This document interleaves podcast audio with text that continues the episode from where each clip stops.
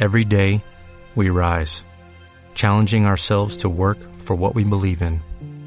At U.S. Border Patrol, protecting our borders is more than a job, it's a calling. Agents answer the call, working together to keep our country and communities safe.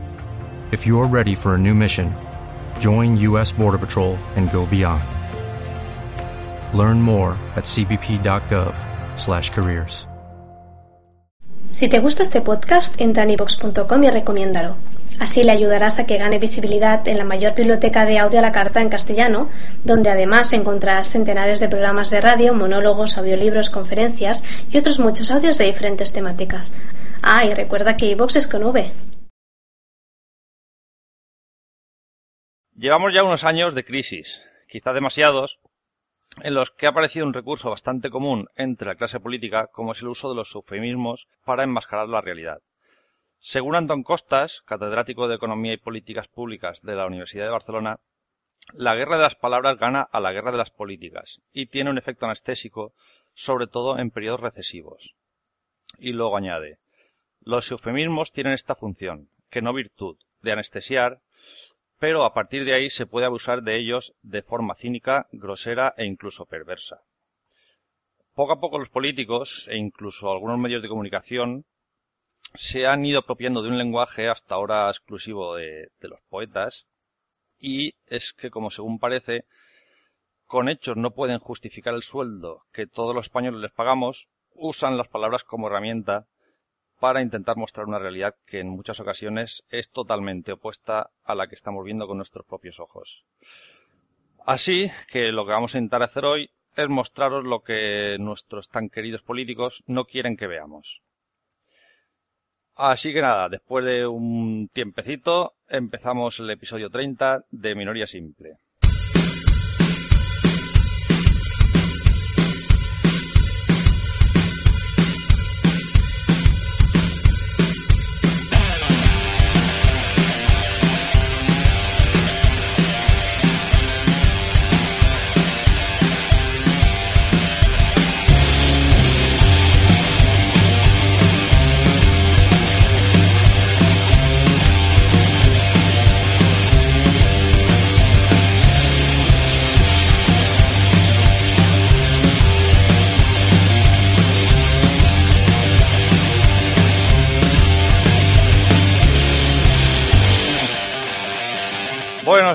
Ya estamos aquí otra vez, después de unos cuantos días de descanso, en los que por, por, desgracia no hemos podido, no hemos podido tener toda la asiduidad que queríamos.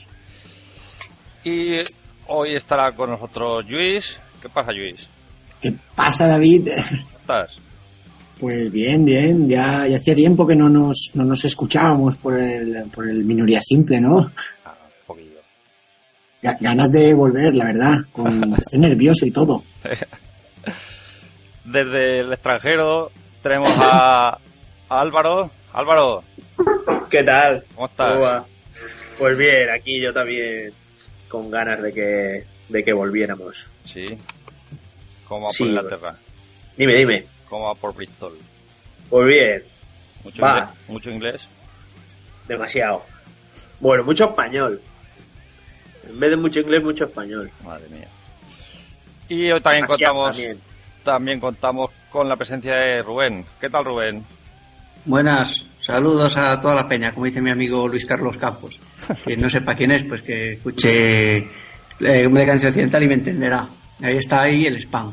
Que- Pues la cuña, la cuña. Ya lo he colado, ya lo he colado. Claro. Muy bien, pues eh, presentados todos, lo que vamos a hacer es poner una pequeña cuña o promo, como queráis llamarlo, y enseguida volvemos con el tema.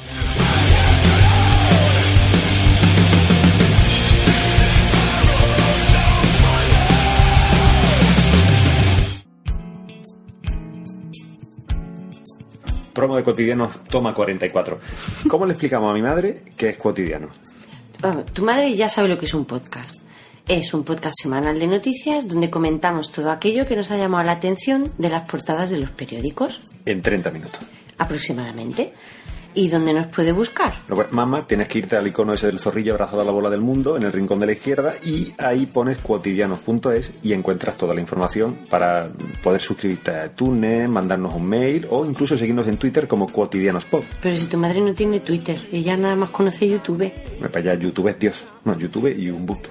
Será Ubuntu. Eso lo explica todo.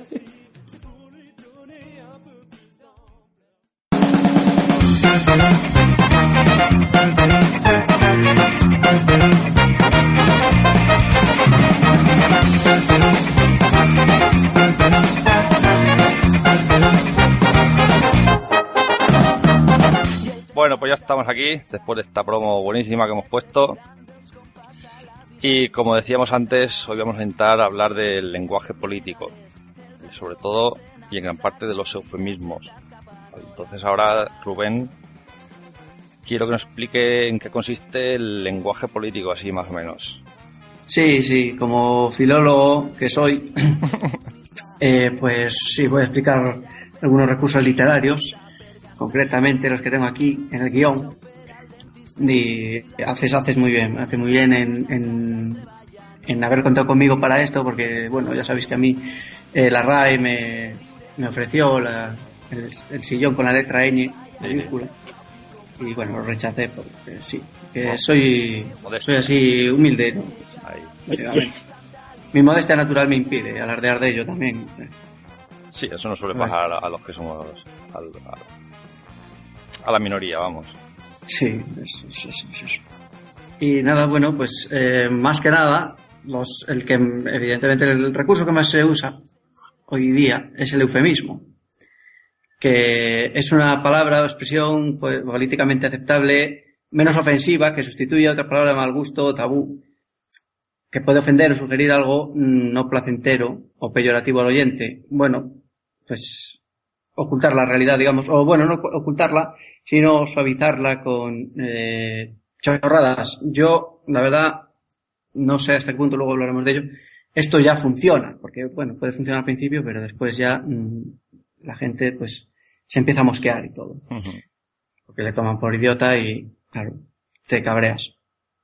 Luego está el, el oxímoron, que esto es una palabra que utilizo yo mucho, lo de oxímoron. Oxímoron y pleonasmo, que no está aquí, pero la pongo para que veáis que controlo. Vale, vale. el oxímoron que es una combinación eh, en una misma estructura de dos palabras o expresiones de significado opuesto que originan un nuevo sentido. Esto lo utilizan mucho los poetas, como decías tú antes, como eh, dulce dolor o chorradas de estas que utilizan para hablar del amor. Como no se ve que no follaban, pues hablamos de eso. Claro. Las utilizan Claro, para fardar.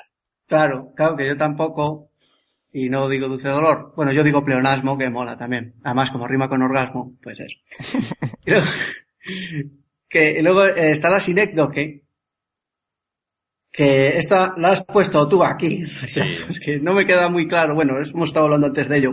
Esta lo Que que pasa es que se- menos- es menos sutil. Esta hay que, Sí. hay que buscarla un poquito más. En Es que, es que la sinécdote también puede confundirse a lo mejor con la falacia. Bueno, luego lo comentaremos, pero había una falacia que era, y perdonar por el latinajo o gilipollez, que era eh, post hoc ergo propter hoc, que es algo parecido también. Coger y, bueno, luego lo veremos y ya os explico con más detalle. Bueno, la sinécdote que, según una definición que sacaste de ¿sabes dónde? De la RAE. Es una- de la ra- Ah, vale. Bien, bien, bien, bien. Ya te digo que como yo al final no fui allí, porque no quise, pues no sé lo que se cuece por ahí. Tropo que consiste en extender, restringir o alterar de algún modo la significación de las palabras para designar un todo con el nombre de una de sus partes o viceversa.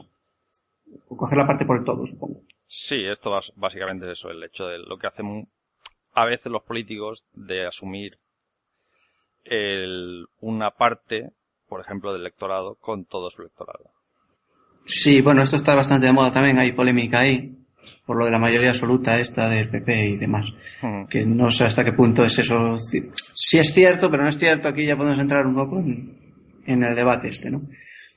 Bueno, y con esta tendencia, pues, ¿qué se pretende? Pues conseguir eh, dos objetivos.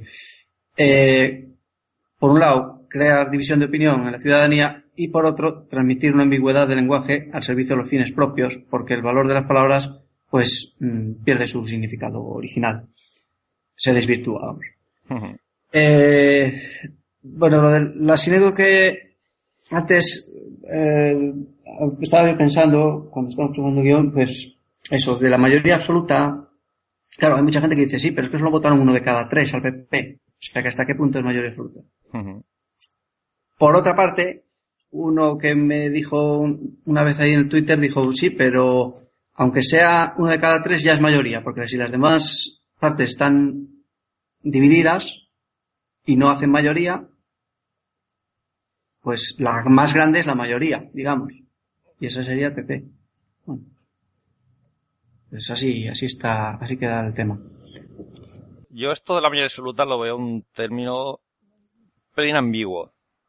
¿vale? Y en gran parte debido al sistema electoral que tenemos. Porque realmente la mayoría absoluta, sí está claro que es la mayoría absoluta de los que votan, pero no mm. es la mayoría absoluta de los, de las personas que viven en un país. Entonces, por lo que yo he incluido el tema del término este de mayoría absoluta dentro de la sinécdoque. Mm, bueno, pero ya, pero... Claro, pero si la gente que de los que pueden votar no votan, se obtienen un 30% o yo que sé, por ponerte un ejemplo y demás, pues, pero ¿y qué vas a hacer si no? Si no, si la gente no va a votar o vota en blanco o tal. Sí, pero el, lo que yo me refiero ya no es el, el hecho de que, de que sea o no sea mayoría absoluta, sino es el, el uso que le dan los políticos al, a este término de mayoría absoluta o a, esta forma de entender la mayoría absoluta. Ya te digo, mm. no, pongo en cuestión el hecho de que sea mayoría absoluta, es mayoría absoluta. Sí. Pero es el uso que le dan ellos a ese término de mayoría absoluta. Bueno, sí, yo siempre lo he oído, mayoría absoluta la mitad más uno. Sí, pero la mitad más uno de los que han votado. Pero, bueno, vamos a ver, el, Término, el término mayoría absoluta se utiliza para eh, para los representantes, de, para los diputados del Congreso, cuando después de, unas elecciones generales eh, se dice que hay mayoría absoluta cuando eso, el número de, diputados de, un partido es el doble más lo que sea, no sé si es más uno o, lo que sea. Y entonces a eso se le llama mayoría absoluta. ¿No? Sí, sí, sí, sí, Luego, no sé, tampoco o sea, nadie se refiere a mayoría absoluta en refiriéndose al número de votantes por país. O sea, eso viene, se dice mayoría absoluta por porque un partido tiene esa cantidad de diputados, nada, nada más. ¿No? no o, creéis que se utiliza también. Yo es que lo digo porque yo he oído a políticos referirse a votantes, a políticos que tenían mayoría absoluta referirse a sus votantes o a todos los votantes cuando realmente no todos le han votado a él. Es, yo, eh. yo estoy hablando más, más que nada del, lenguaje, no del hecho en sí. Sí, sí, ya, ya, ya. No, bueno, pero esto es como lo de la, supongo que es como que de Rajoy decía, cuando lo de las manifestaciones, la mayoría silenciosa. Como si eso quisiera, como si con eso lo apoyaran a él. Porque es que por ese, por esa regla de tres, entonces cuando las manifestaciones de, que mataron a este, a José Blanco, hace ya muchos años, en el 96 creo que fue, en el verano, como la mayoría de la gente no se manifestó, entonces la mayoría de la gente que está a favor de ETA, o sea, no digamos chorradas, pero bueno, es que, es que siempre en todas las manifestaciones que ha habido, incluso en las más masivas, ha habido más gente que no se ha manifestado que sí, claro. se ha manifestado. Entonces, ¿qué, me, quiere decir eso? ¿Que están en contra de, de los que se manifiestan? No. Incluso en el fútbol, ¿eh? O sea, incluso cuando ha, ganado, cuando ha ganado España que ha salido gente a la calle. Fíjate, fíjate. Incluso en el fútbol. O sea, ya estamos hablando ya de... Estamos hablando de fútbol. Tema tabú en este programa. Oye, pues mira, ya, ya que entro yo aquí, eh, igual eh, yo también hablando literalmente, la, la frase, bueno, las dos palabras, mayoría absoluta, en sí a mí casi, casi me parecen más un oxímoron, ¿no? Porque no es lo contrario tampoco, pero la mayoría es la mayoría, ¿no? No todo es la mayoría, pero cuando dices que algo es absoluto, es, es algo total, totalitario, que no, que, que vamos, que esas dos palabras juntas crean mucho, pueden crear mucha confusión también. Así que no sé, yo si esto al fin es un sinécdoque, es una oxímoron, pero a mí me parece un poco así más, que no son opuestos totalmente esos dos elementos, mayoría absoluta, pero sí que tienen, no significan lo mismo, también no, no van acompañados. Sí, pero yo eso creo que más, creo que es más para diferenciar eh, la mayoría simple de la mayoría absoluta. Simplemente forma de denominarlos. la mayoría simple es que tú tienes mayoría en el Congreso, pero no tienes eh, la mitad más uno, que es la absoluta. Claro. Hmm. Por ejemplo, oh. la primera legislatura de Zapatero creo que hmm. fue en mayoría simple. Si no, si no estoy equivocado. Sí, creo que sí, si mal no recuerdo. La verdad es que no, no lo sé muy bien. Pero sí, supongo que sí. Estaba por ahí CIU y, y los de... No sé si estaban también los canarios, que siempre están por ahí. Son como Suiza, que nunca tiran ni, no tiran ni para uno ni para otro. Hmm. Pero creo que sí. Sí, pero no le va como a los suizos, ¿eh? No, no. sí que no. Sí, Zapatero nunca tuvo mayoría absoluta. Las, las dos veces tuvo que pactar con... La primera vez no sé si con Izquierda Unida o algo así, puede ser. Sí. O, o no, fue también con CIU, bueno. ¿Con quién no, había... No lo sé, la verdad. No tengo ni idea. Bueno. ¿Sabéis lo que pasa, chavales? ¿Sabéis lo que pasa? Que yo estos últimos meses tenemos ahí un pacto tácito, eh, nosotros, en Decadencia Occidental, de no hablar ya de política porque estamos ya quemados. No vale para nada. Y encima nos, yo creo que nos envejece, así que por eso...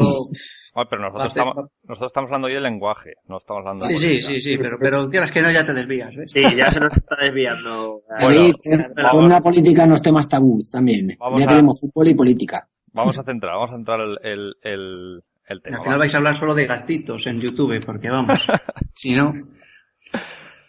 Bueno, eh, os hago una pregunta. Hmm. ¿Por qué creéis que los políticos usan este tipo de lenguaje? Hombre, a pregunta. Primero, ellos, yo creo, perdón, creo primero que directamente ya tienen una especie de guionista, porque son los que les, escribirán, les dirán cosas de las que tienen que hablar. Y ya son esa, eh, directamente pienso eso, ¿no? Que el político también, pues, no sé, hablando así claro, es como una marioneta, una figura que está ahí encima, aunque, aunque tenga sus ideas y sus ideologías, pero vamos, tendrá un equipo detrás muy bueno de gente muy, muy, muy adelantada, que es la que le dicta estos eufemismos, por ejemplo. Lo que pasa es que luego el político se lo cree y, lo, y, dice todo lo que le dicen. Sí, pero, pero ¿por qué ese guionista usa ese tipo de lenguaje? Ah. Pues para confundir a la gente, para desviar la atención, para muchas cosas. Como decía Confucio. Para mentir sin mentir, es así de simple. Claro. Hacer un eufemismo. sí, sí, así de simple. O sea, tampoco miento. Así, sí, cuando, cuando me vaya a decir uno, oiga, ¿qué ha dicho usted? No sé qué. No, no, no. Yo he dicho esto, pero lo contrario. En fin un Cristo ahí neolengua que se decía en la novela de 1984. Pero, pero ¿realmente creéis que es necesario que los políticos usen este tipo de lenguaje? Hombre, como necesario, no sé hasta qué punto es necesario. Hombre, pues, a ver. Porque todos, lo hacen, todos lo hacen. Realmente, David, eh, para dar una noticia, el eufemismo eh, realmente puede suavizar mucho el efecto psicológico en, el, oyente de la noticia y decir eh, una catástrofe de lo que pase, pues eso está bien y a veces los políticos están ahí comunicando una noticia, pero nos centramos más en el tema de, lo que pasa hoy con la política, ¿no? Yo creo que para, para cierta información sí que pues está bien, ¿no? Suavizar un poco las cosas, que no son realmente lo que, eh, para no crear tanto escándalo, ¿no? Porque a veces eso ya entramos en, en, amarillismo y todo esto, cuando empiezas a contar. eso es como lo del chiste del gato, ¿no? El de. está diciendo lo de, no, que ah, tu gato que se subió al árbol, tal, se, cayó y se murió.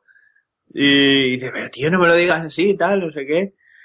Y, y pasado el tiempo y dice, no, tu madre se subió a un árbol. Eso es un eufemismo, claro.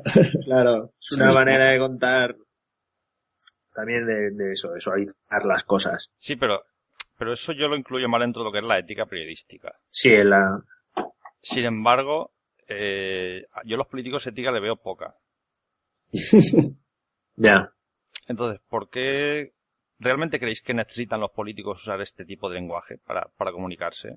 Bueno, yo creo que Rubén ha dicho una cosa muy muy interesante que, que realmente es, es mentir sin, sin decir mentiras, o sea, es, no es intentar engañar, darle, o sea, manipular, darle la vuelta a las cosas, pero dándole forma de, de, medias verdades o, ¿no? Darle la vuelta a la tortilla que vulgarmente se le llama eso forma parte de, diríamos, la imagen, la imagen verbal, ¿no? Es como la imagen visual de un político, no vas a ver un político con pantalones vaqueros, con chándal, ¿por qué no? Pues porque no es una imagen correcta.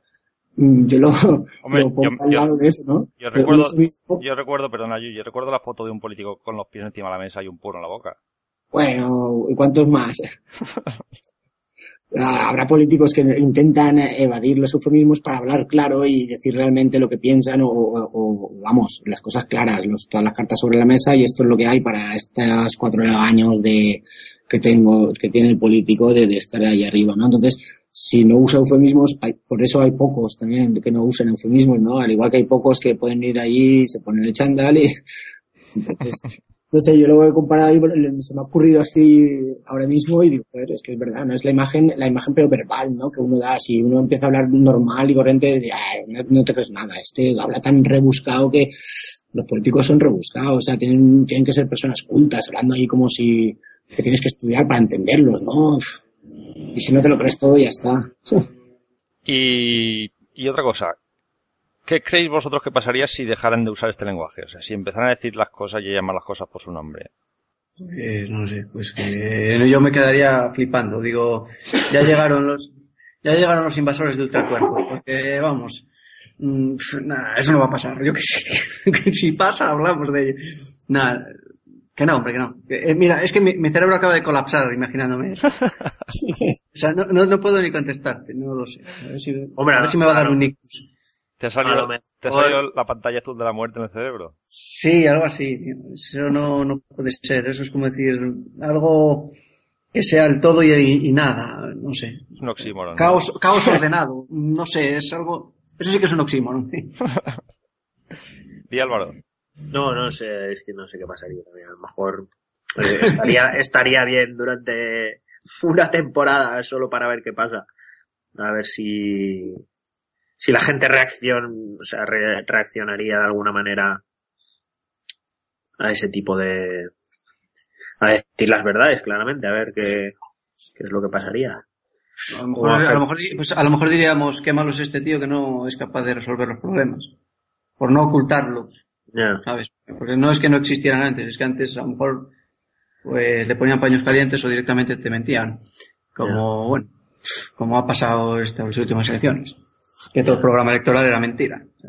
Pero a veces no está mal, ¿no? También decir, estaría bien decir la verdad y, y explicar las cosas mejor para que todo el mundo las entendiera.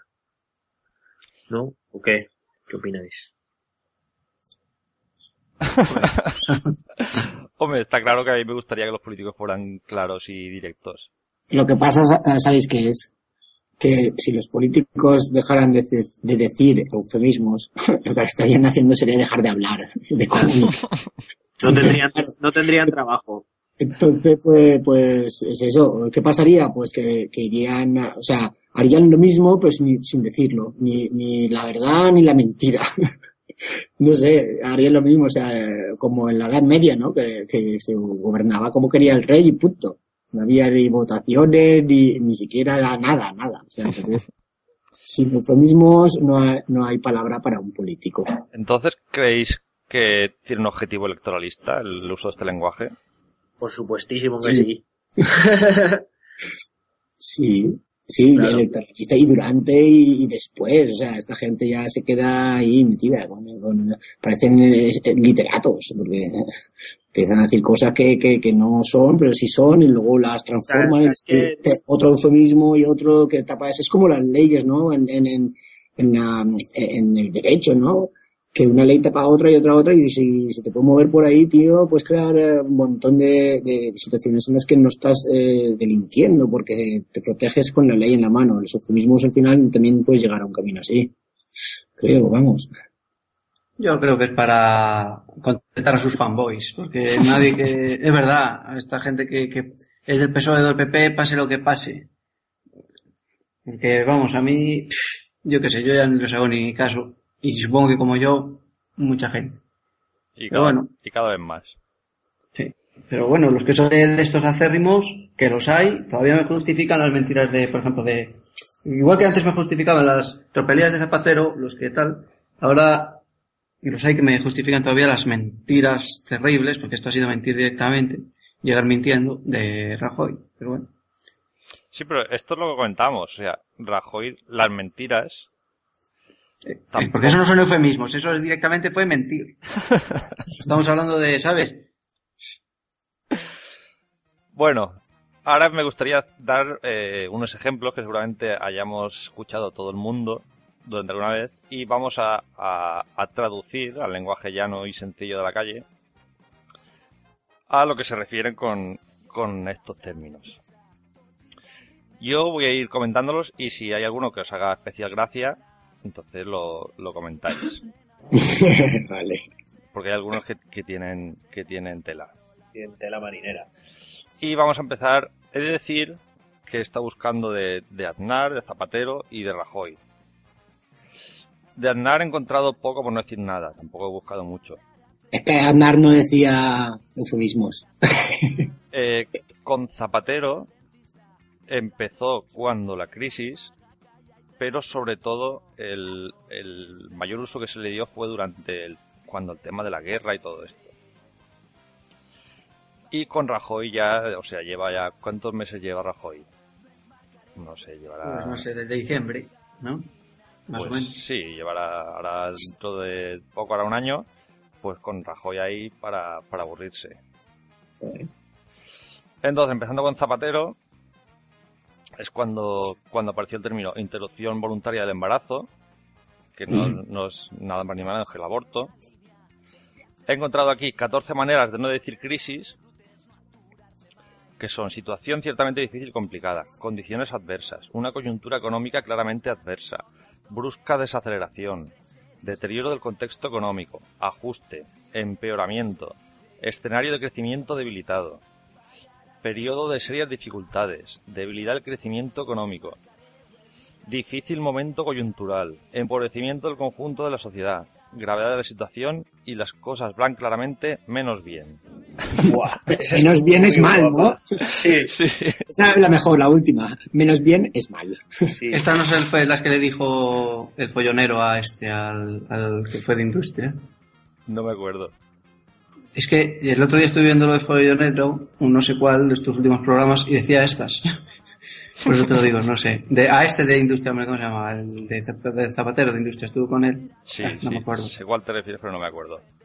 Sí. Pues, hombre, lo el, una que se repitió mucho era lo de, lo de la desaceleración de la economía. Eso sí que lo, lo decía mucho, ¿no? El Zapatero. Sí, era, era una, un oxímoron que se acuñó por entonces era el término de crecimiento negativo. Mm. O sea, sí. se lo usaban mucho. Luego, eh, con Zapatero, ¿qué más tenemos? Eh, severa desaceleración, que es crisis, grave desaceleración económica, más crisis, desaceleración transitoria, ahora más intensa, más crisis todavía. Luego apareció lo de la cesión temporal de agua desde el Ebro, que era cuando el trasvase del Ebro, que no quería nombrar la palabra trasvase, entonces era cesión temporal de agua desde el Ebro. Eso está guay, ¿eh? esa es muy larga, esa está muy currada. Sí, sí. O sea, lo, que mola es, a mí lo que me mola es cuando, cuando el, eufemismo es una frase completa, así de, de, no sé cuántas palabras, para decir que es una, una sola palabra que, vamos... Sí, pues espérate, espérate que vayamos con Rajoy. Luego, eh, diálogo, que lo usaba para no decir negociación con ETA. Accidente mortal para atentado terrorista. Y luego una, yo creo que es de la que más se le se recordará a Zapatero, era la de misión de paz. Sí. Que son nada más ni nada menos que actos de guerra en toda regla. Y básicamente esto lo he encontrado de, de, Zapatero. Como veis, es solamente de, pues eso, de crisis y de, y de, y de la guerra. Ahora que dijiste esta de diálogo, negociación con ETA, este, Aznar no dijo también lo de eh, que ETA era el Ejército de Liberación Vasco o algo así. Sí. También. Grupo de Liberación Vasco, no sé qué. Grupo Liberación Nacional, no, eso es otra cosa. O, no, algo de Liberación Vasco, Liberación Nacional, sí, bueno. Eso, vamos, que para todo, hay para todos. Que eso, eso realmente lo que se lo inventaron los propios, los propios etarras mm. Y lo exportaron, exportaron a, Europa el término ese. Mm. Vamos con Rajoy. Vamos primero con devaluación competitiva de los salarios, que es la bajada de sueldos. Luego, en lugar de decir recortes, pues está reformas, está ajustes y alguna palabra más que esté ahí. Luego, una que me gusta ahí mucho, que es el ticket moderador sanitario, que es el, el copago de, en la sanidad, en los medicamentos y en la atención. Mm. Eh, una muy buena también, recargo temporal de, temporal de solidaridad. sí. ¿eh? subir los impuestos. Pero temporal, ¿eh? Temporal, solo va a ser hasta que la humanidad se extinga. Hasta que la humanidad se extinga. Hasta que lo vuelvan a subir. Es temporal hasta que lo vuelvan a subir. Porque tener que hablar una cosa, ¿eh? ¿eh? eso que sube no baja. O sea, el 21% de, el 21 de IVA que hay ahora, eso ya lo vais a ver toda la puta vida ya. de ahí para arriba. Tenerlo en cuenta. O sea, no volvéis a ver el 16 nunca más. Luego, eh, seguimos por el impacto asimétrico de la crisis. Que esto es que pagan más los que menos tienen. Ese es el impacto asimétrico. No, este es el impacto normal de una crisis. claro, casi métrico. ¿Cuándo, has visto tú que paguen más los que más tienen? ¿Cuándo? Eso siempre ha sido así. Hombre, pero a ver, en teoría debería ser que pagan igual los que más tienen que los que menos tienen, proporcionalmente. Deberían pagar más los que más tienen. Yo creo que sí, bueno, deberíamos pagar todos, eh, no, no pagamos todos, ¿sabes? Por eso está el impacto asimétrico. Racionalización de la red de oficinas. estos, son, despidos. Esa es muy buena también. Eso no sé, no sé, no sé, no sé, no sé dónde miran esto, no, sé qué asesores de imagen o de lo que sea. O sea, ¿qué, ¿dónde se encuentra el trabajo de esto? No, no lo entiendo, ¿no? ¿De, escritor de discursos? Sí, de, sí, de, de encañabobos, de... Luego, vamos con ajuste estructural para la creación de empleo. Esta es la, la reforma laboral aquella. Mm, sí, que bueno, buf, ya, ya creo empleo, buf. ¿Cuánto empleo ha creado? Vamos. Luego, eh, otra muy buena. Una inyección de liquidez conseguida en términos muy convenientes. Ah, sí, sí. Esto es el rescate bancario. Sí. Sí, pero tuvo que presionar el pobre hombre ahí. Sí, y encima alardeando de ello. Sí, sí. Luego eh, están los ajustes para la consecución de los objetivos de déficit, que esto es los recortes a los empleados públicos. Luego están las medidas para el saneamiento de la seguridad social, que este es la eliminación del derecho a la seguridad social de migrantes y familiares a cargo de personas físicas y, y psíquicamente dependientes. Esto es lo de la ley de la igualdad. Estas eran medidas para el saneamiento de la seguridad social. Luego está la, esta me gusta a mí muchísimo. La medida para estimular la búsqueda de empleo. Esto es cuando redujeron el dinero que reciben los desempleados por un tiempo máximo de dos años al 50%. Sí, que te están llamando vago directamente. Sí, que te están llamando vago que no quieres buscar trabajo, entonces te vamos a reducir el dinero que te damos para que te busques la vida. Claro, lo que, lo que pasa es que hay un problema aquí que yo a día de hoy todavía no he recibido ni una respuesta y es todos estos vagos dónde estaban en 2005 y 2006. Yo el día que me contesté a alguien eso, pues igual me lo empiezo a creer mientras tanto. ¿O qué pasa? Han venido de repente de, de la Atlántida, vinieron aquí, una cantidad de vagos del copón a chupar del paro. Y luego a mí una que se me quedó grabada, que fue cuando, cuando el, el vertido de, petróleo del Prestige, que Rajoy hablaba de hilillos de plastilina. Pero esto yo no entiendo muy bien por qué la gente se escandalizó tanto. Eh, eh, decía que eran como unos... De verdad, dijo, es como unos hilillos de plastilina y en cierta manera así era, parecían eso, hilos de como de plastilina. Que no era que no era plastilina, claro, era el problema petróleo. el, problema es que no, el problema es que no era plastilina. el problema es que se, salió casi todo No, pero es que él dijo, era como unos hilillos. Eh, no, no dijo que eran unos hilillos de plastilina. Eh, son como unos hilillos de plastilina. Y como diciendo que no pasa nada, eso está controlado y ya está. Pero claro, eso ahí estuvo secando, secando, secando y ya ves lo que costó de limpiar los hilillos. Sí, como que llegó, llegó, yo de aquella vivía en Gijón y llegó allí. Y ese verano yo no fui a la playa. Pero, ah, de verdad. Yo no fui, pero decía la gente que, vamos, una guarrada, ¿sabes? En según qué zonas pisabas la arena y salías con los pies negros. Pero vamos, que se veía en la barandilla del paseo, que era blanca, veías mm, pegotes negros, vamos, de, eso. Y ahora vamos ya con, con otros eufemismos que no, no, sé si son de uno, de otro o de quién son. Y vamos con que una que se usa que es el comportamiento de los precios, que eso se, se dice cuando se va a subir los precios, hablan de comportamiento de los precios. Luego el reajuste, ya hemos dicho antes, que es subida de precios o de impuestos. Luego están los excedentes empresariales, que estos son los beneficios que tienen las empresas, que, que no quieren llamarlos beneficios, y son excedentes empresariales. Claro, es que beneficios está mal. Queda mal. Pero hay otra, pero hay otra palabra que todavía queda peor. Porque una empresa puede tener beneficios, Ahora que tenga lucro, cuidado ahí, ¿eh? Cuidado. Ahí está. Esa empresa es del señor Barnes, por lo menos. Luego si os dais cuenta, es verdad. O no, lucro suena peor que beneficio. Sí. Claro, beneficio es como algo bueno, algo que te beneficia. Claro, beneficio. Pero el lucro suena ahí a, a crápula que pisará tu cabeza para conseguir Dios, lo que Suena que te encienden los puros con billetes de. Sí, sí, sí, ahí en Efectivamente. Luego, siguiendo, tenemos los servicios de inteligencia, que son los servicios de espionaje de los países. Yo no sé por qué le llaman inteligencia. Luego tenemos tratamientos de residuos sólidos, que es para evitar decir tratamiento de basuras. Hombre, pero no, no la basura, pero la basura sólida. ¿no? El aceite y esas cosas, pues no. Sí, pero, pero no dicen basuras, dicen residuos sólidos. Sí, también, bueno. También se lo han inventado hace poco. Antes era el, el camión de la basura. Ahora es el camión para el tratamiento de residuos sólidos. Eh, luego está lo de sanidad y educación gratuitas, que eso se dice mucho. que no se dice que la sanidad y educación la pagamos entre todos. Sí, eso, eso siempre me ha parecido mal. O sea, lo dicen mucho de gratuita, pero ¿cómo que gratuita si la pagas? Claro. Di pública, pero no digas gratuita. Eso ahí no la quieren colar. Eso con lo de, sobre todo con lo del copago.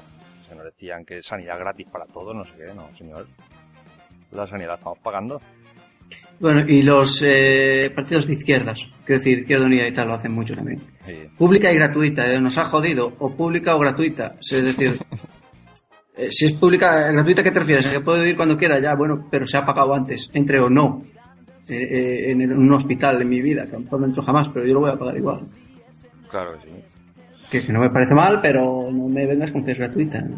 Porque es que luego eso, yo creo que hasta causa un problema en plan que van los que es verdad que había mucho eh, una mucho persona mayor, mucha persona mayor que iba ahí al médico por gusto, joder. Lo sé porque lo he visto yo de, una tía mía eh, que, que, tenía ahí unas pastilladas ahí que eso parecía, yo que sé, el Scorpia, ¿sabes? Como se llama aquella, aquella discoteca. ¿Por qué? Porque es que luego cala eso y no es gratuita, hay que tener en cuenta, o sea, está muy bien que haya Mm, sanidad pública, pero, coño, es que había gente que se iba, iba porque se aburría. No era la, no era la norma, ¿eh? como nos quieren hacer ver ahora. Sí había gente que, que sí, efectivamente. Bueno, en continuando tenemos eh, los daños colaterales, que son los muertos inocentes que hay en, en las guerras. El ataque preventivo, que es un ataque sin provocación previa el apoyo aéreo, que es un bombardeo en toda regla, eh, intervención militar, que es la guerra, que eso también se, afanaron mucho, sobre todo cuando Zapatero, en no nombrar la palabra guerra. Se hicieron lo imposible por, por evitar esa palabra. Ya, pero bueno, es como lo de esto de Ministerio de Defensa. el Ministerio de Defensa también. Que, antes era Ministerio de la Guerra. No sé exactamente cuánto pasó a ser de Defensa. ¿eh? No lo sé. Sé que en la Segunda República había Ministerio de la Guerra todavía. Sí. O sea que debió ser cuando Franco, curiosamente, qué paradojas, cuando debió cambiar a Ministerio de Defensa en algún momento. o, en la, la transición, no lo sé. Yo creo que él fue en la transición. ¿no? Sí. Luego, eh, siguiendo, ya queda poquito, tenemos eh, la tasa de desempleo, que es el paro. Y luego, para, para no decir la palabra pobre, se le dice carente. Claro, porque pobres de países, de países de mierda como Cuba, Como, como Italia, España, Grecia. Y luego, para no nombrar la palabra rico, se usa la palabra pudiente. Pudiente, es que está, bien, ¿no? Porque viene de poder. O sea, que, puede, no como tú, piojoso de mierda. O sea, es, incluso peor. y luego, eh, yo creo que esta es la mejor de todas, que es la palabra mercado. Que el mercado no es ni más ni menos que el 1% de la población que maneja el restante 99%. Eso es el mercado. Sí, bueno. O sea, cuando dicen, no, los, eh, los, mercados, no sé qué, los mercados es el 1% que tiene dinero y que maneja al, 99% restante. Hombre, realmente los mercados somos todos. ¿Qué pasa? Que el índice de concentración en ese famoso, pues, eh, tiende a uno, que es que está todo en muy pocas manos. Claro. Realmente todos vamos a comprar cosas. Lo que pasa que mi poder de influencia es nulo. Yo no puedo coger y bajar, hacer que me, me haga rebajas todo el mundo y hundir los precios, por ejemplo. Eso no lo puedo hacer. Siempre podemos robar. Sí, sí, sí. Voy aquí a la tienda y digo, eh, me lo rebajas a la mitad por ser yo. Y dirán, sí, chaval. que eso debió pasar, claro, eso debió pasar con lo de Sánchez Gordillo este verano, ahí en el. En el supermercado. en eh, sí, en el Mercadona, eh, y se ha malinterpretado. Yo creo que iba por ahí. Sí, pobre hombre. y luego, ya hemos, vamos a ver ahora los dos o tres ejemplos de oxímoron, que ya hemos dicho, nombrado antes uno, lo de, lo de crecimiento negativo. Luego otro que es uno que es bastante que es el de fuego, fuego amigo. Sí. Que eso es cuando le pegas un tiro a tu compañero. sí, sí. Eso, me, pasa, pero bueno, eso con, desactivar la opción ahí en el counter ya está. El counter strike. Yo lo que hacía. Y luego, hablando de la sinécdoque, que es lo que más, lo que más cola ha traído, he encontrado una frase, no una frase, sino un término que era el gobierno contó con el apoyo de catalanes y vascos. ¿Qué es esto por lo del tema de, de la parte por el todo? Porque realmente el gobierno contó con la ayuda de CIU y de PNV, entonces estás diciendo que todos los catalanes son de CIU y todos los vascos son del PNV. Cuando ni todos los catalanes son de CIU ni todos los vascos son del PNV. Gracias a Dios. Hombre, depende para quién, para del CIU no. ¿Eh? Uy. quita, quita. Bueno, y ahora ya para acabar el tema, nuestros amigos del podcast cotidianos nos propusieron un reto en el episodio 25 que era comentar la siguiente frase. Según el INE, el Instituto Nacional de Empleo, y hablando, de, y hablando del empleo, esta contracción es consecuencia de una aportación más negativa de la demanda nacional, compensada parcialmente por la contribución positiva de la demanda exterior. ¿Cómo explicaríais vosotros esta frase? Buena pregunta. Eh, esto es un eufemismo muy complicado, ¿eh? A ver, yo creo que esto se refiere a las exportaciones, que está subiendo las exportaciones y por ahí nos salvamos, pero en España cada vez hay menos empleo. Sí, pues creo que es eso. Entonces, por eso habla de la, de la exportación más negativa de la demanda nacional, porque cada vez se genera más empleo, pero dice compensada parcialmente por la contribución positiva de la demanda exterior. Que esto es que últimamente las exportaciones, como aquí en, como aquí en España no se vende, los, las empresas tienen que vender fuera. Entonces están subiendo las exportaciones de ahí esta frase que en lugar de decir hay más paro y hay más exportaciones, pues meten todo el rollo este. ¿Algo que añadir? Sí, que te has olvidado en, en Oxymoron de una de mis favoritas. Discriminación positiva. Ya la había comentado la otra vez. esa, esa es muy buena. Sí. Sí, hombre. es un clásico también. Yo he tenido debates largos sobre, sobre la discriminación positiva. Yo es que ahí no veo debate. Sinceramente, es que hay cosas que puedo entenderlas, que alguien esté al otro lado, digamos, aunque no las comparta, pero esta discriminación positiva, hombre, vete a cagar. Yo, pienso en esto que, que si, si hablábamos de los eufemismos, ¿no? que todos son unas figuras, los tropos literarios que, que sobre todo usaban los, los poetas, eh, también, eh, también los usan los políticos. Yo creo que los oxímoros, en este caso, los políticos debería, debería estar prohibidísimos y es una cosa muy poética porque todas estas palabras, tolerancia cero, por ejemplo, también son palabras que son tan, tan, tan distintas la una de la otra que crean, que crean otro sentido a todo que lo que hablábamos, ¿no? Pues el poeta que estaba enamorado se inventaba ahí fu, fu, fu. Entonces, pues, creo que los oxímoros deberían estar prohibidos para los políticos. Yo lo que quiero es que se callen, como si no dicen eufemismo ni oxímoron, ya, pues ya no dicen nada. Que pongan metáforas futbolísticas como lo que estamos en la Champions League, que todo lo entiende, todo el mundo lo entiende, y que se dejen de historias. Vamos a bajar a segunda B y ya todos claro. Ya Somos el Paque Torres, el Fernando Torres de, la economía, y ya entendemos que está bien. Claro, sí, ya poner similares así de estilo. Bueno, señores, pues vamos a dejar aquí el tema. Esperamos que los que nos escuchan hayan aprendido algo de, del lenguaje, que no se dejen engañar y que sean capaces de ver, de ver el lenguaje de los políticos con otros, con otros ojos. Bueno, Rubén, ¿tú qué haces? ¿Tienes prisa? Pues yo tenía que hacer una cosa, sí. Bueno, pues entonces... Por, la segunda parte lo dices, ¿no? Sí. Pues yo voy a tener que abandonar, sí. Muy a mi pesar. Pues no, porque tenía que no voy a explicar aquí por qué, pero bueno, que tenía que hacer una cosa y tengo que terminarla, vamos. Ya. no la pude terminar esta mañana, así que. Pues nada, te dejamos que continúes con tus tareas y te agradecemos que hayas estado aquí otra, otro episodio más. Gracias a vosotros. Y nada, lo que vamos a hacer ahora es seguir con Luis, que esperemos que se haya preparado algo, que ha tenido, ha tenido un par de meses para trabajar. y nada, ponemos su musiquita y volvemos enseguida.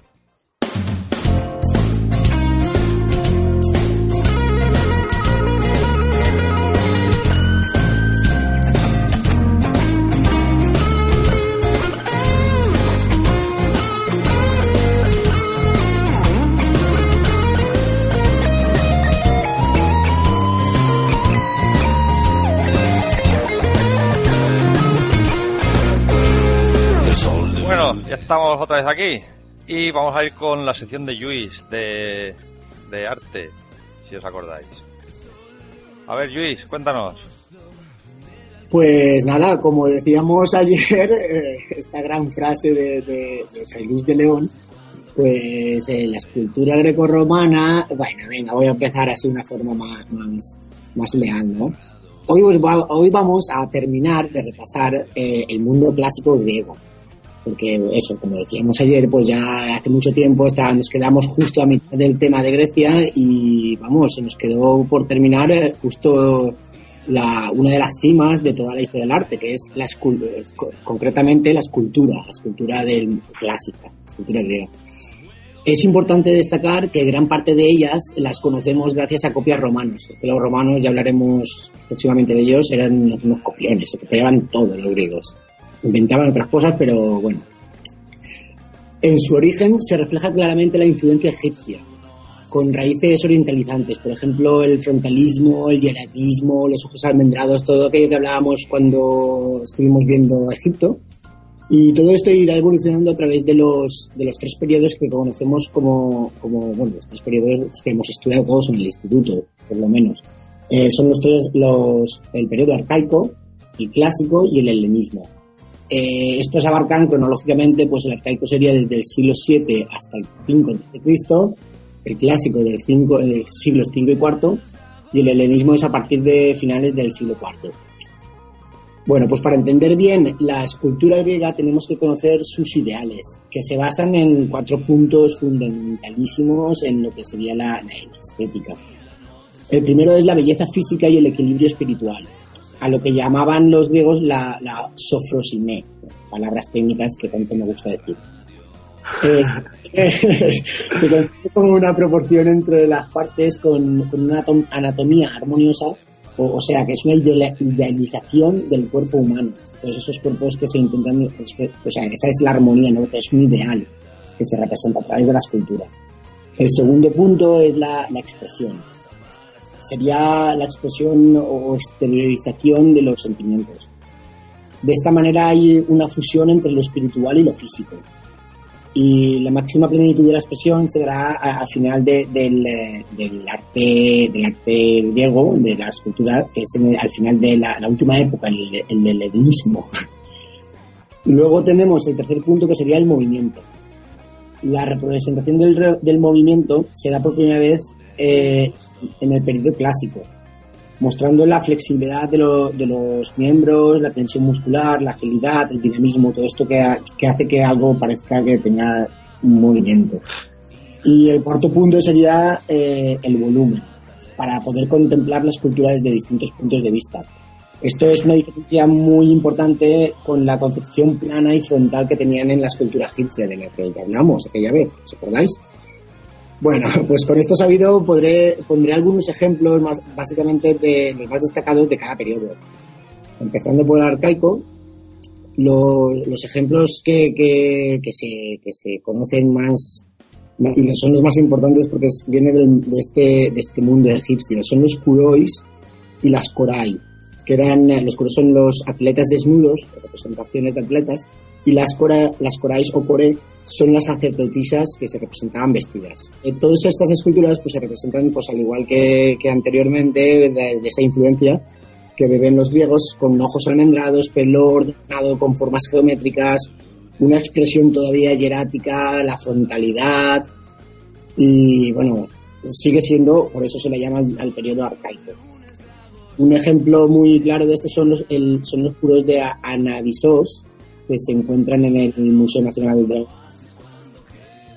y luego otra muy, muy conocida es la Dama de Auxerre, esta la tenemos en el Museo del Louvre. Otra podría ser la era de Samos, que son todas estas que van con sus mantillas y todo eso. Bueno, el material, el material empleado es la piedra de mármol, pero es a finales del siglo V cuando se introduce el bronce. Y aquí el ejemplo también más importante sería el auriga de Delfos, que era, el tío ese que lleva con, con unos caballos. Eh, este, esta escultura la encontramos, no, la podemos encontrar en el Museo Arqueológico de Delfos. Y, eh, bueno, pues con, con, esta sonada de nariz vamos a pasar a la escultura clásica, propiamente dicha, ¿no? Porque cuando decimos la escultura clásica son realmente el, periodo, eh, griego, pero dentro de los tres periodos el, central es la, más interesante, que es la que la que se da entre el siglo V y IV. Y este es el medio de expresión ideal de equilibrio griego. Es, en el, es el siglo V el que alcanza su máxima perfección. O sea, al principio del, clásico, del periodo clásico es lo más. Y, la escultura se convierte en un lenguaje. Y, pero luego, a partir del siglo IV antes de Cristo, se empieza a dar más importancia a la expresión de los sentimientos en los rostros que, a esta belleza ideal que es la que se encuentra en, el, en la época clásica. del siglo, mira, separo el siglo V y IV porque realmente son dos conceptos distintos. del siglo V tenemos tres grandes escultores que serían Mirón, Fidias y Políclito. Como dije, creo que esto ya lo dije cuando, cuando estudiábamos la, el urbanismo, la arquitectura, eh, los escultores al fin y al cabo eran trabajadores como cualquier otro, no, eran, no estaban eh, considerados como grandes artistas, ¿no? Ese, ese, habíamos hablado también de, lo que significaba el artista en, Grecia.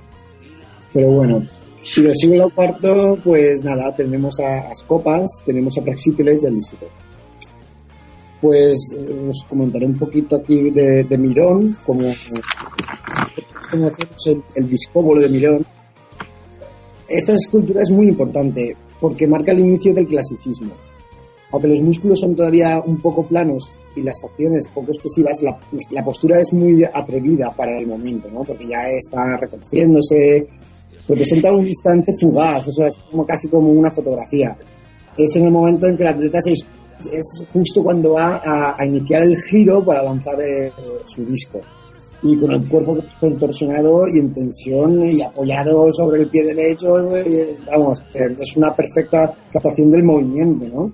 Bueno, os iba a comentar de otro escultor del siglo V, de esta época clásica, eh, Fidias. Fidias fue considerado, ¿ves? Este sí que era más bien considerado, fue considerado el escultor de los dioses por sus contemporáneos, no, no posteriormente como muchos otros, ya que dejó una serie de esculturas dedicadas a Atenea, a Zeus, Olimpia, tal y como se concebían en su época. Bueno, es que era eso, se, representaban casi realísticamente esos dioses que, eran dioses.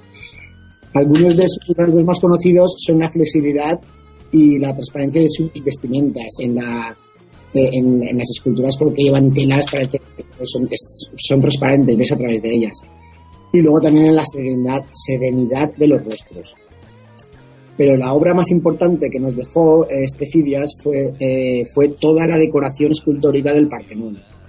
Vamos, eh, eso es lo máximo de la historia del arte, porque si hablaba antes, decía que era la, pues lo, más, lo más grande de, la historia, pues eh, este es el símbolo de, Grecia por, por eh, pues este, es, este, este que nos dejó Fidias eh, se divide en tres zonas del Partenón. Son, estas no son esculturas de, de bulto redondo, como llamamos, son relieves las tres zonas son el friso interior de los muros, eh, otra zona son las metopas y otras son los frontones.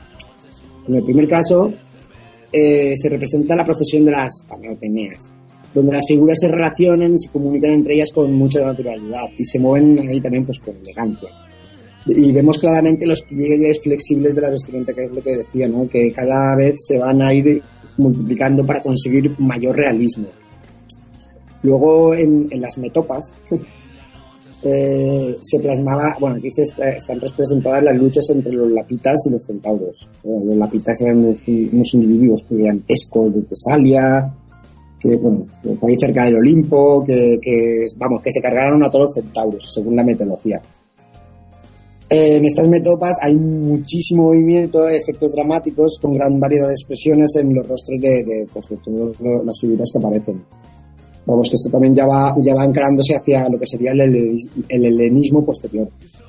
Y el la tercera zona donde nos dejó este gran escultor sus, restos serían los frontones, que se empiezan a elaborar después de la inauguración del Partenón. Vamos, que este fue un caso así un poco de, oye, que se ha inaugurado y falta hacer aquí medio Partenón, como anécdota, ¿no? Eh, el, frontón occidental son dos frontones. El occidental representa el enfrentamiento entre Atenea y Posidón, y el oriental el nacimiento de Atenea.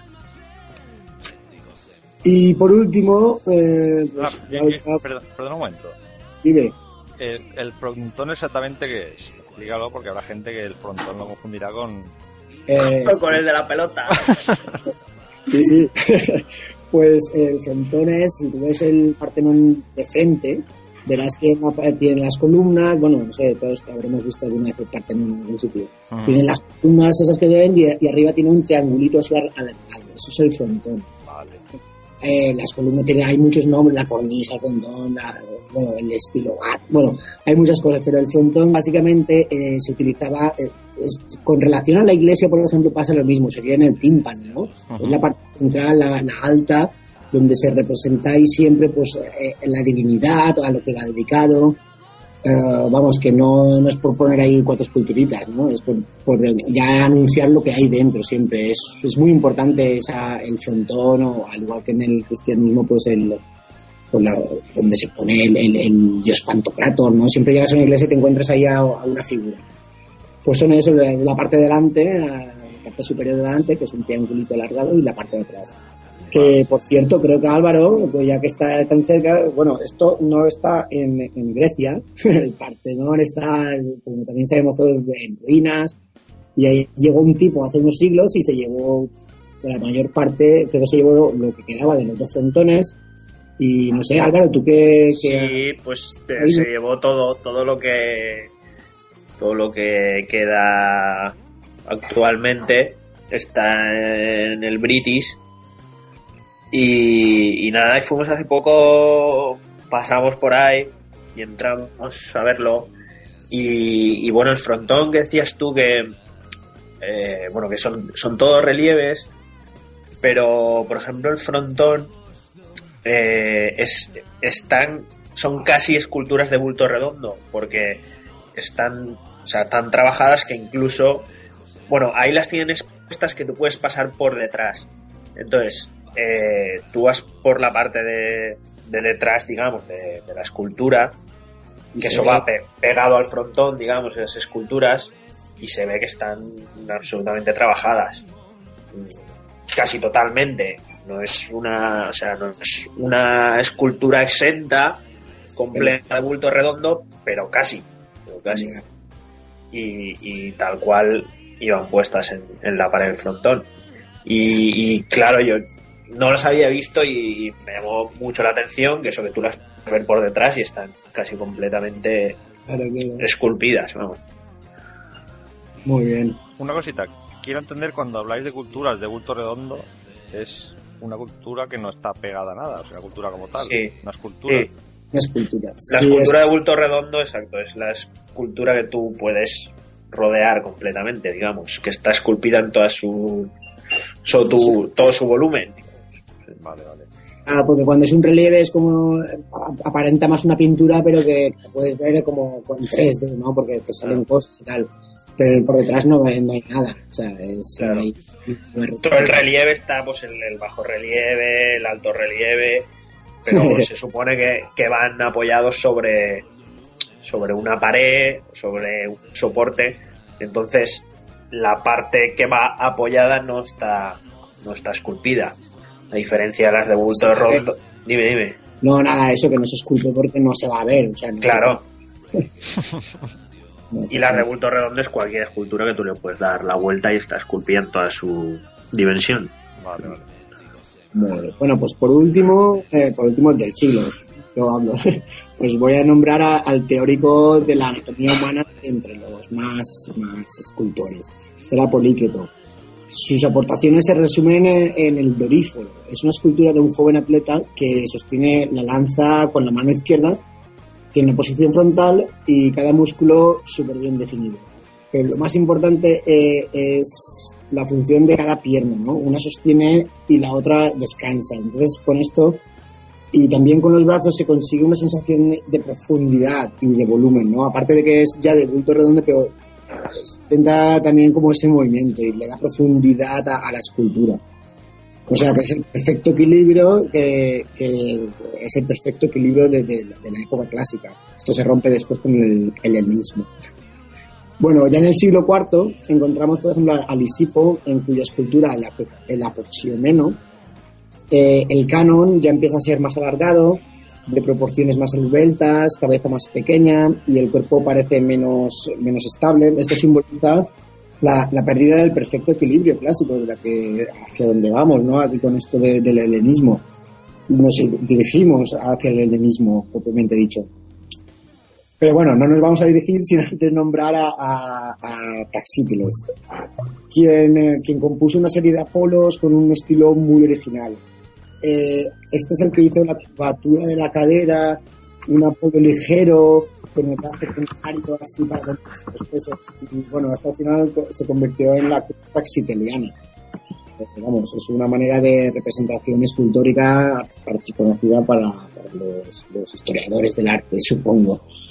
Y de hecho, por ejemplo, esto fue utilizado hace, bueno, eh, con Matisse, que, es un, un gran pintor, un fobista, pero también fue escultor y, hizo una esculturita muy pequeña eh, que se llamaba La Serpentina y era exactamente una mujer desnuda con la curva praxiteliana.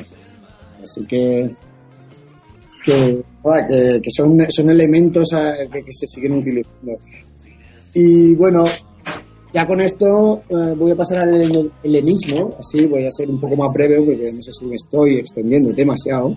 El helenismo es la época de los grandes conjuntos monumentales, eh, tal como el altar de Pérgamo o el Coloso de Rodas. aquí se dejan de lado los ideales de armonía y, de medida de la Grecia clásica. en este altar de, de, Pérgamo podemos ver eh, ya cuerpos contorsionados, con mucha tensión muscular, y, los rostros ya expresan dramáticamente una violencia o dolor. Eh, pero bueno, eh, basándonos otra vez en la escultura, no en los monumentos, sino la escultura pequeña, el mejor ejemplo que tenemos y el más conocido es el Laocoonte. Este representa a Apolo y a sus hijos que están eh, siendo atacados por serpientes. Pues en esta escultura, en este, es un grupo escultórico, se, ve claramente el desequilibrio, el desequilibrio de los cuerpos que están súper retorcidos y, hay un dramatismo en las expresiones que, que, es un dramatismo muy violento. Esto también tiene una de esas palabras que me gustan tanto, que es, el pathos. La representación del pathos era ya la representación del, del dolor, de la cara como desfigurada, como que ya no puedo más tampoco, ¿no? Y bueno, pues eh, los músculos, por ejemplo, los vemos súper hinchados en el, en, el, eh, en el laoconte, así como muy exagerado todo, que es el vapor, pero el, eh, los hijos de, este aún conservan una estética clásica, más clásica, para ser, y se ve ahí como si fuéramos la diferencia ¿no? entre dos periodos en un mismo periodo, es el helenismo, pero ese resquicio clásico queda patente.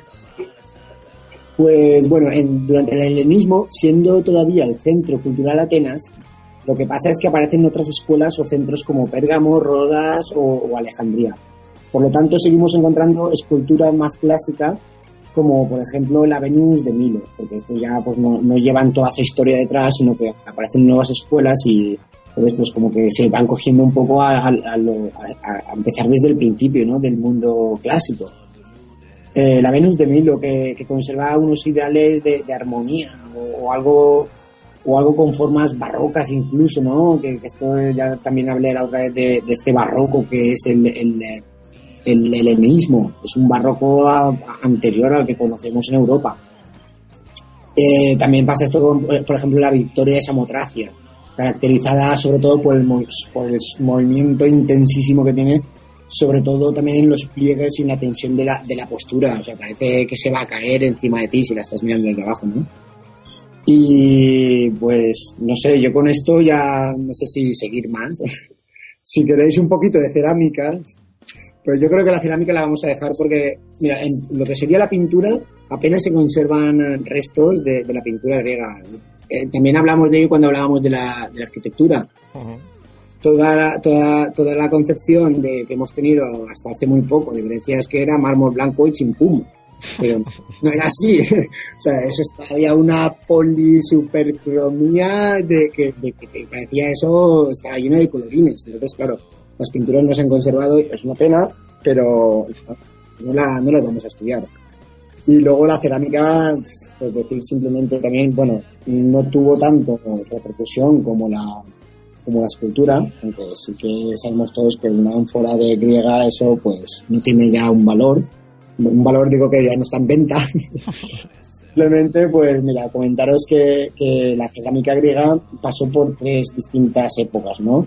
Que fueron el estilo geométrico, eh, luego la época arcaica y luego la época clásica. Se coincidió básicamente con, la escultura, pero en otros momentos. Eh, el geométrico fue desde el año 1000 al 700 antes de Cristo. Eh, fue una evolución de básicamente de colores, desde el negro hasta un castaño oscuro y ahí se representaban líneas o, o, contornos de animales, ¿no? Muy esquemático todo. En la época arcaica ya entramos en las figuras negras o en las figuras rojas, que son más conocidas, y en la época clásica, pues que, entra con el siglo V, aquí se empieza a representar un poco la perspectiva, eh, se hace un poco el sombreado, en la pintura también aparece un poquito esa expresión que, que vemos claramente en la escultura, pero, pero nada, esto básicamente, para no alargar mucho más el tema, yo creo que está bien para una clase de escultura griega. Muy bien. Pues nada, lo que vamos a hacer ahora es ya seguir con Álvaro, con un tema un tanto diferente de lo habitual. Y nada, ponemos su música y volvemos enseguida.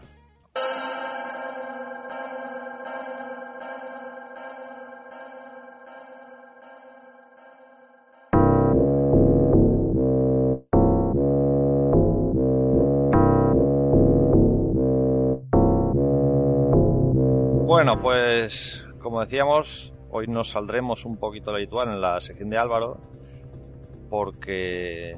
Más que nada porque Álvaro no se ha preparado nada. Efectivamente. Entonces, para que no se fuera, para que no se fuera sin, sin hacer nada,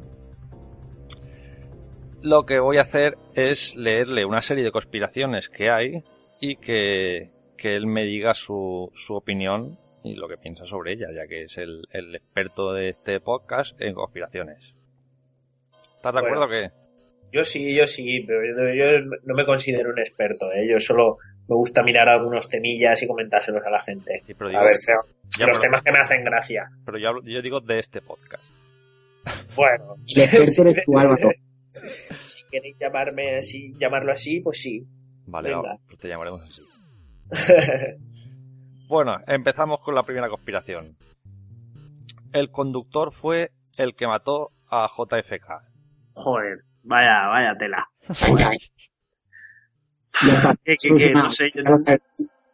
No, sé, qué decir al respecto. Eh, lo que parece ser es que el, que eh, el Lee Harvey Oswald este no fue. Pero bueno. ¿Tú crees que fue el conductor? No, no, no creo que fuera el conductor, pero bueno, nunca se sabe. no, no sé. Creo que no. Vale, seguimos. Pero no, eso, no. Yo creo que tampoco fue el que. al que cogieron que luego lo mataron, nada más cogerlo. Hay, hay cosas muy raras ahí que, que nunca sabremos realmente. Muy bien. Continuando. Eh, los Beatles fueron creados por el Servicio Inteligente del Gobierno británico para minar la moral de los jóvenes estadounidenses. hombre, hay, hay, mucha hay mucha leyenda negra eh, con respecto a los Beatles y hay, así como una también una teoría de la conspiranoia del rock y, y de la música, de cómo la CIA algún tipo de grupos o, ¿sabes? Para, para influenciar de alguna manera en, en, todo el conjunto de la población sí, y en la juventud. Mm, claro, o sea, no está demostrado, pero bueno, sí que ha habido muchas historias también con, con los hippies y todo el tema de también de, de las drogas y el LSD y tal y y todo ese tipo de cosas. Hay una, una leyenda ahí conspiranoica y hay, hay, historias muy buenas también de, de por ejemplo, de, eh, de Paul McCartney, que realmente Paul McCartney dicen que murió en un accidente de tráfico. Actual Paul McCartney no es Paul McCartney, sino que es un, un tío. Es un, un tío que le sustituyó, no sé qué. Bueno, unas historias así un poco raras que, que eso algún día, algún día hablaremos. También hay mucha leyenda negra eh, sobre las, la, la gran industria actual de la música. Eh, y de toda la simbología que hay detrás en los vídeos y, que está relacionada de alguna manera con, con sociedades secretas y, cosas así. Que lo explicaremos también que es muy interesante. Sobre todo eh, en los grupos, o grupos actuales o artistas actuales que, que más venden o son más famosos, pues un poco analizar sus vídeos y, sus historias también. Mucha leyenda negra sobre Michael Jackson también. sobre M. Bueno, unas cosas muy, muy flipantes, la verdad. Y súper interesantes que dicen, madre mía. Te lo pasas bomba viéndolas. Bueno, siguiendo con los Beatles, hay una conspiración que dice Stephen King asesinó a John Lennon. Ni... Yo hablar de eso. Estaría guapo. Vale, seguimos. La crucifixión de Jesús fue un montaje. En realidad estuvo con María Magdalena y uno de ellos, o los dos, huyeron a Francia para proteger a su familia. Ya. No sé, no sé. Me parece. Claro, históricamente sí que, por lo visto, pues Jesucristo existió, murió crucificado, lo mandaron crucificar y tal. Y la historia también viene mucho con, con el hecho de si tuvo descendencia o no con, con María Magdalena. Que también se han escrito muchos libros al respecto de eso. Código da Vinci entre ellos. Ese, ese. El más famoso. Bueno, el más, conocido. Eh, ahí, bueno, ahí es donde dicen esto, ¿no? Que, que, sí que realmente tuvo descendencia y fue al cáliz que se llevó la Virgen para allá. Que no era un cáliz, era el niño que iban a hacer. A Francia. no tengo ni idea. A mí no me porque no tengo ni idea. Sí, hay, un documental que vi hace, hace no sé cuánto, que era como un documental sobre esto del código da Vinci, ¿no? Entonces, pues desmentían alguna cosa, bueno, todo esto. Y era una de las posibles causas de las que, vamos, que, que, bueno, luego tenemos el cáliz, lo tenemos aquí en Valencia, dicen también, ¿no? Pero bueno, ¿qué pasa? Pero bueno, sí, sí, también es una, una conspiranoia ¿no? alrededor de eso, pero bueno, será una de las más grandes que hay, ¿no? De la historia de Jesús. Pero es posible, ¿no? También que si Jesucristo existió y tal, podía haber tenido descendencia, claro. Claro que sí, hombre. Y su linaje podía haber continuado. Bueno, continuamos.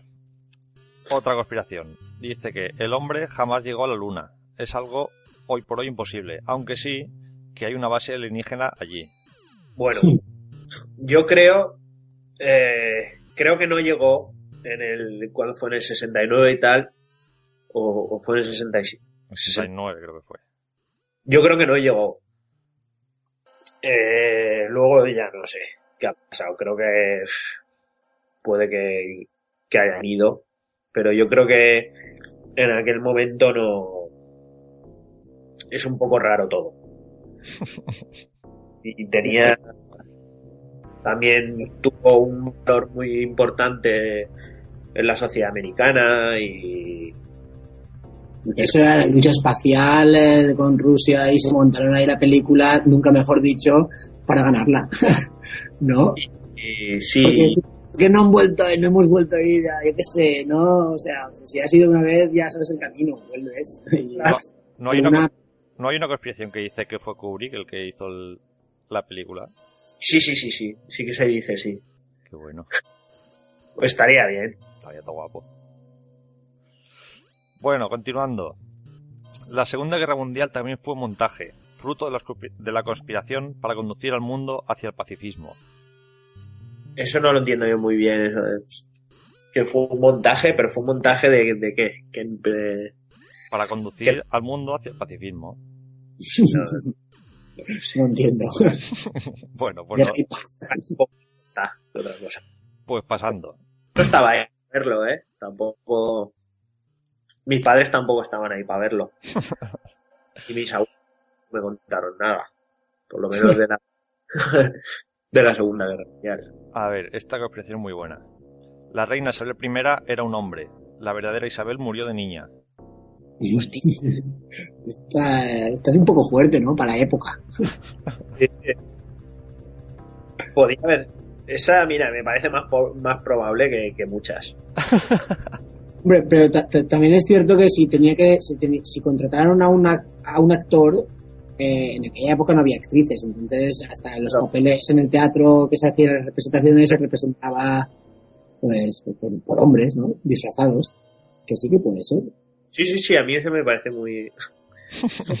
muy válido. Tiene su lógica. Podría haber, haber sido perfecta. Vale, seguimos. George Bush, padre, es en realidad George Sherf Sr., un nazi adolescente enviado para destruir América bajo la tutela de Prescott Bush. De la marinera. Bien. eh, eh, Hombre, yo que yo, yo que George Bush padre sea un nazi, Ya. Es... No sé si créemelo o no, ¿eh? Ya. No Hombre, eh, sí que es verdad que eh, eh, también hay. Dicen que muchos de. todos los grandes hombres del nazismo, es decir, científicos, médicos, investigadores y todo eso, acabada la guerra, decidiendo el gobierno americano entre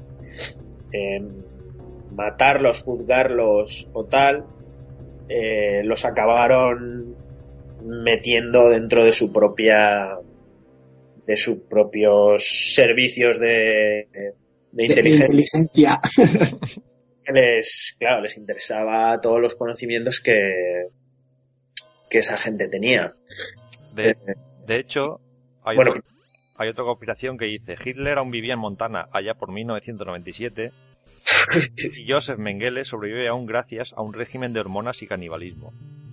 Bueno, eso ya me parece una historia poco más, más inverosímil, pero bueno, sí que es verdad que, que, muchos mm, muchos mucha gente de esa alta cúpula del nazismo sí que pasó a formar parte luego de, de instituciones americanas, creo yo, estadounidenses, de alguna manera. Y igual que, que bueno, también emigraron muchos por el nazismo, emigraron muchos artistas y sobre todo directores de cine, así alemanes y tal, que luego fueron grandes directores americanos pues también eh, esta gente, científicos, investigadores, médicos y tal, eh, pasaron a formar parte de, de la potencia americana, creo yo. Mira, otra de Hitler. Dice Hitler y algunos de sus camaradas huyeron al Ártico en un submarino y viven allí felizmente en el interior de la Tierra junto a alienígenas superavanzados. Hombre, pues, yo qué sé. Hay que, eh, no sé, esa, esa fuente de, Si me, dan, si me dan alguna explicación más. No, yo no tengo, yo lo, esto lo en una página por ahí. Ah, vale, vale. Que se queda ahí nos falta un poco más de darle alguna vuelta más. Que nos cuenten alguna historieta más. Bueno, pero tú de esto no tienes noticias, ¿no? Yo no tengo noticias de esas. Vale, pues seguimos, mira, vamos a seguir con, con el Joseph Mengele. Dice que Joseph Mengele es Zodiac, el estrangulador de Boston, y el remitente de las cartas con Antrax. claro, es que necesito más datos, necesito más datos para saber por qué hacen estas afirmaciones. vale, pues seguimos. La emisión de la Guerra de los Mundos en 1939 formaba parte de un plan militar financiado por la Fundación Rockefeller y diseñada para averiguar cómo reaccionarían los estadounidenses a una invasión enemiga. Podría ser. Podría ser todo es posible. No, de, eh, de este señor. De Orson Welles. Welles. Que, que, sí, que tuvo mucho impacto. Podría ser, podría ser. podría haber sido eh, sabiendo él o, o, sin saberlo sin saberlo él pero es, algo bastante verosímil, la verdad. La, Fundación Rockefeller también tiene una leyenda así muy negra de, de todo tipo de, de, proyectos y, y barbaridades que y de todo tipo de planes que realiza. Bueno, continuamos. Otra que dice, los judíos beben sangre y comen carne de niños durante la Pascua. No te pase nada. Digo yo, es que te, se aburre mucho también. ¿eh? ¿Qué opinas de esto? Eso, salía en, South Park, ¿no? Se lo decían al Carmen, ¿no? Buena idea. Le decían cosas de esas. ¿Qué opinas? Vale, seguimos. Sobre la cienciología. Dice, hace mil millones de años, el jefe supremo intergaláctico, Xenu, utilizó una película para lavarnos el cerebro y hacernos creer en las religiones que también fueron inventadas por él. De la marinera. Pues es que esto tenemos que hacer también un día un especial sobre cienciología. Sí o qué. Sí, uff, eso es divertidísimo además. es, como una especie de, sociedad rara, o sea, no es, sociedad secreta porque no es secreta, pero vamos. A, mí lo de lo del nombre del jefe supremo intergaláctico que se llama Xenu me mola un huevo. Ya, la verdad es que sí. Y lo del jefe supremo intergaláctico también mola. Y eso que te digo. una peli ahí para lavarte el cerebro, eso suena bueno. bueno, continuamos. Los jesuitas hundieron el Titanic para acabar con varios de los judíos más poderosos del planeta. Pusieron allí el, el, el iceberg. El iceberg. Bueno, metaron desde dentro. Ah, pues también, ¿no? Pues, pues sí. Pero bueno. Esa, hombre, esa está guay. Está entretenida, pero también los jesuitas, ¿por qué los jesuitas? que... Yo qué sé. Ya. Porque son los primeros que han pillado. Ya. bueno, vamos con la última. Esta está guapa. Esta es la mejor. Dice, la Edad Media nunca existió. Todo lo que se dice que ocurrió en esa época, incluyendo a Carlomagno, está inventado. En realidad vivimos en el año 1700. El año chino, ¿no? bueno, realmente eh, sucesos tan pasados no sabemos con exactitud cómo sucedieron y, si sucedieron como dicen. La verdad. Al principio nosotros nos, los creemos y, y nos fiamos porque desde que naces es lo que es como aprender a hablar, es lo que te enseñan y, y tú lo, lo asumes como tal. Pero realmente hasta qué punto pues la historia es una disciplina suficientemente científica como para como, como para saber si, si es tan cercana a la realidad como nosotros podemos pensar o no. Es como lo de, como lo de la Biblia. Todas las versiones de la Biblia que hay y lo que ha llegado al final hasta nosotros. Pero, ¿tú crees que se pueden inventar 400 años de historia? Mm, se pueden manipular. No sé. Pueden manipular. Molve. Los, el, paradigma de en que entendemos el mundo que nos rodea.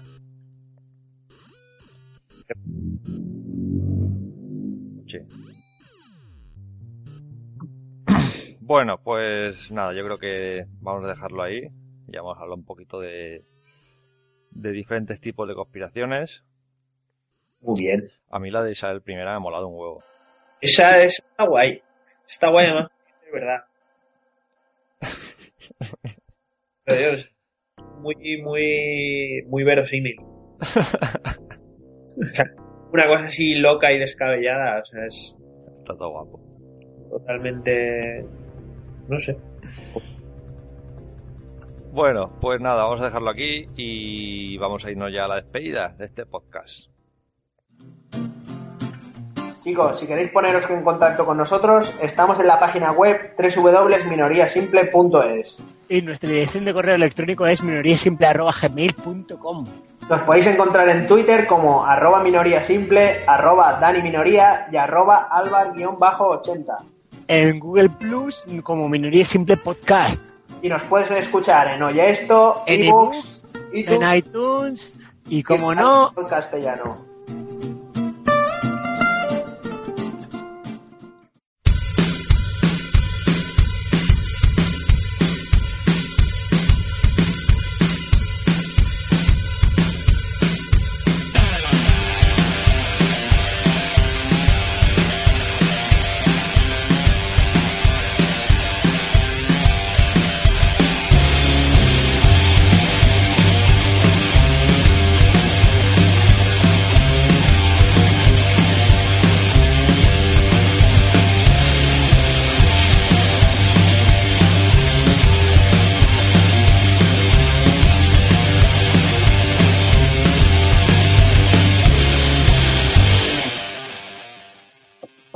Queridos amigos, pues hasta aquí el episodio 30.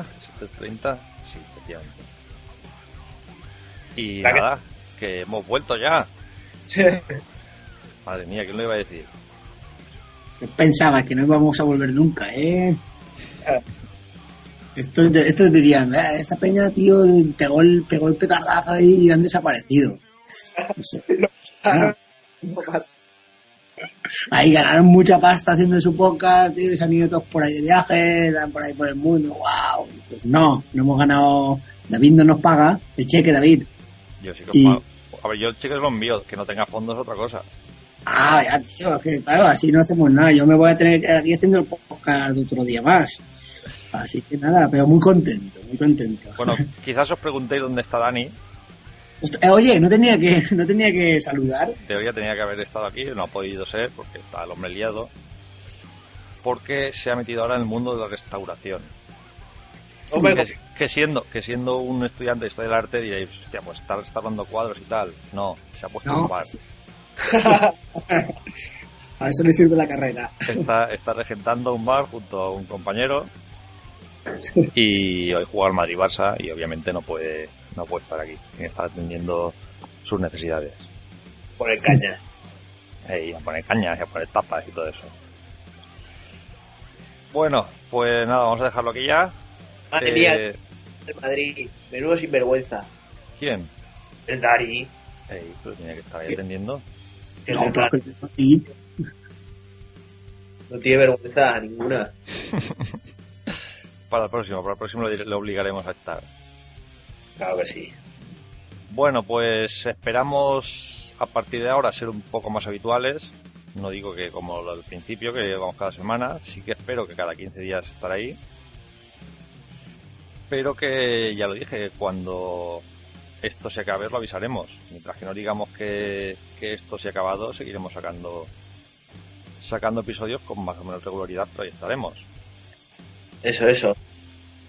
Y nada, Luis, Dime, nos vemos en el siguiente episodio, ¿no? eso, 15 días. Vale, y cómprate un micro bueno. Ay, madre mía, pero si me has dicho que se escuchaba bien. Se escucha bien, pero se puede escuchar mejor. ah, pues así vamos a mejor siempre. Muy bien. Calidad. Venga, pues nada, un abrazo a todos y nada, contento y esperando la próxima sesión. Muy bien. ¿Y Álvaro? Oye, yo también me, me tengo que comprar un Un micro. gato bueno. No, tú tienes que comprar una casa más grande. Eso también. Se oye todo. También todo, pero podemos empezar por ahora por el Por el micro. por el micro y a ver. Vale. Bueno, señores, un placer. Nos vemos en el siguiente episodio. Muy bien, un beso Vale, a todos. Hasta luego. Adiós.